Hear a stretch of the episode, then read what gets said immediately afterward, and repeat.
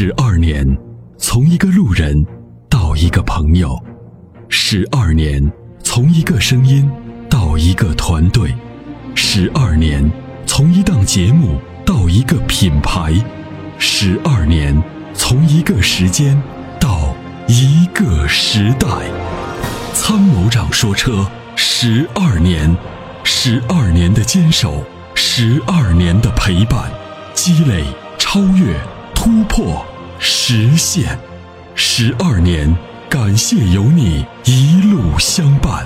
十二年，不惧不退，携手并肩，初心不改，砥砺前行。参谋长说：“车，再出发。”再出发。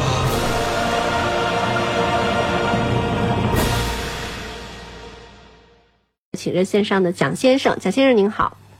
喂，你好，主持人好。嗯，你好，蒋先生。好，请讲。我我想嗯问一下，那个森林人推能值得推荐吗？推荐。那他那个后期的那个不算就常规保养的话，如果换件那些是不是会特别昂贵啊？嗯，现在反正官方降了四次价了。嗯，比原来好多了。就是原来那时候，就就斯斯巴鲁的车主啊，就感觉一进四 S 店就感觉，感觉被打劫了一下，感觉被被抢了一次。然后，呃，这个维修费很贵，跟奔驰差不多。但是现在呢，官方降了四次价了，反正便宜了不少。是吗？啊，但是呢，嗯啊，但是呢，它的配件还是要比就是。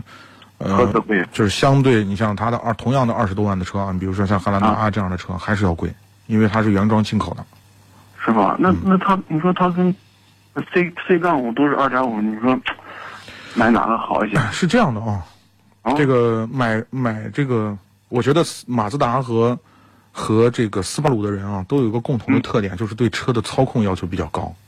其实这两款车呢，都给我们带来比较好的操控感。但是呢，相对而言的话呢，两个车其实都有工程师文化。就是一个呢，马自达呢钻研在某某，你像所谓的它它的创驰蓝天的技术的每一个点上，你比如说轻量化呀，发动机的这个高缸压的这种功率输出啊，对吧？然后底盘的调教呀。啊，还有什么所谓的他们那个 JVC 的加速度质量控制系统啊，等等一系列的这些这些科技，每一个点上都能做出来比别人好一点点。那萨鲁呢，它一直专注在什么呢？它的底盘就是它的这个水平对置和它的全时四驱系统上。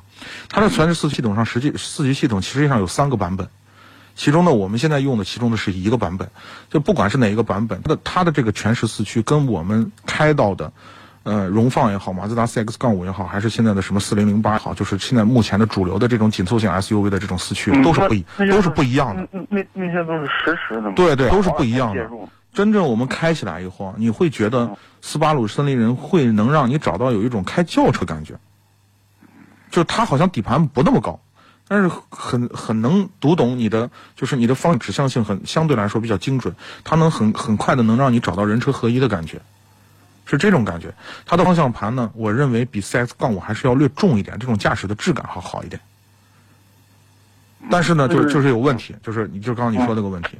那 斯巴鲁呢，实际上你看，不管是从它的外观也好，还是从它的内饰也好，它都是那种工工程师文化造出来的产品，它不太接地气儿，就是就是他们的工程师，他他他就钻研在技术上，他他他不管。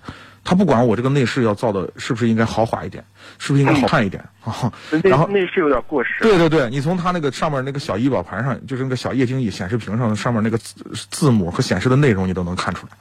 嗯。他他他他他只要把这个内容显示在上面就好了，至于好看不好看我不管。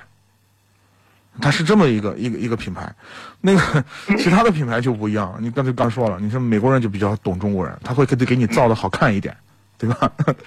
哎，就让你觉得好像豪华度能高一点，哎，这就很很能让消费者更容易为它买单。斯巴鲁呢，就是就是这么一个状态。你说，如果说是单纯就讲技术、讲呃驾驶质感，我觉得斯巴鲁开起来还是要比 CS 杠五要略好一点点，略好略好一点点。但是呢，从长期的持有上来说，那斯巴鲁的后期保养的费用肯定要比马自达 CX 杠五要高。是吧？它那个可可靠性咋样？那可靠性没什么问题，因为它是一个水平对置的发动机，啊，而且有人说好像二点五的好像还有烧机油的可能呢。呃，这个是这样，这个是，然后然后又说现在好像什么一八款的什么改了油冷了嘛啥的，嗯啊，现在不不不会烧了，原来才烧了，现在把技术那块儿嗯机油机油格那块儿加了个东西，说是这样。嗯，你看原来那个斯巴鲁就是带 T 的涡轮涡轮增压的发动机，它会给引擎盖子上有一个进气口，你看到没？凸起来的。啊，那个对对对，对，它就那个对，它就专门给你散热的。但是现在你像现在二零的那个就没有，对吧？它本身这个、嗯这个散热条件也就 OK 了，没什么问题。至于说涡轮增压的机油散热的散热散热的这个系统，其实很多车上都有，啊，这是涡轮增压发动机带来的后面的一些问题，它要解决。实际上不仅仅是斯巴鲁，很多车都有。哦，我说的是二点五自吸的那一块儿，二点五自吸是吧？嗯，说哦，说的说的是烧机油，我说现款嗯旁边的机机油格那儿是这样的油油冷的冷却。对，您看的的您看的是二点，您看的是二点零还是二点五的？我想看二点五的嘛，二点但是五的啊。嗯，就是害怕那个保养和那个烧机油嘛，就是这样，呃，我们收到来自斯巴鲁的烧机油的问题倒还没有。是不？他那个变速箱好像说跟奇骏的那个日产的不一不一样日产的那个不一样。日产的那个是那个钢带的，然后人家斯巴鲁是链条的，它绝对不会打滑。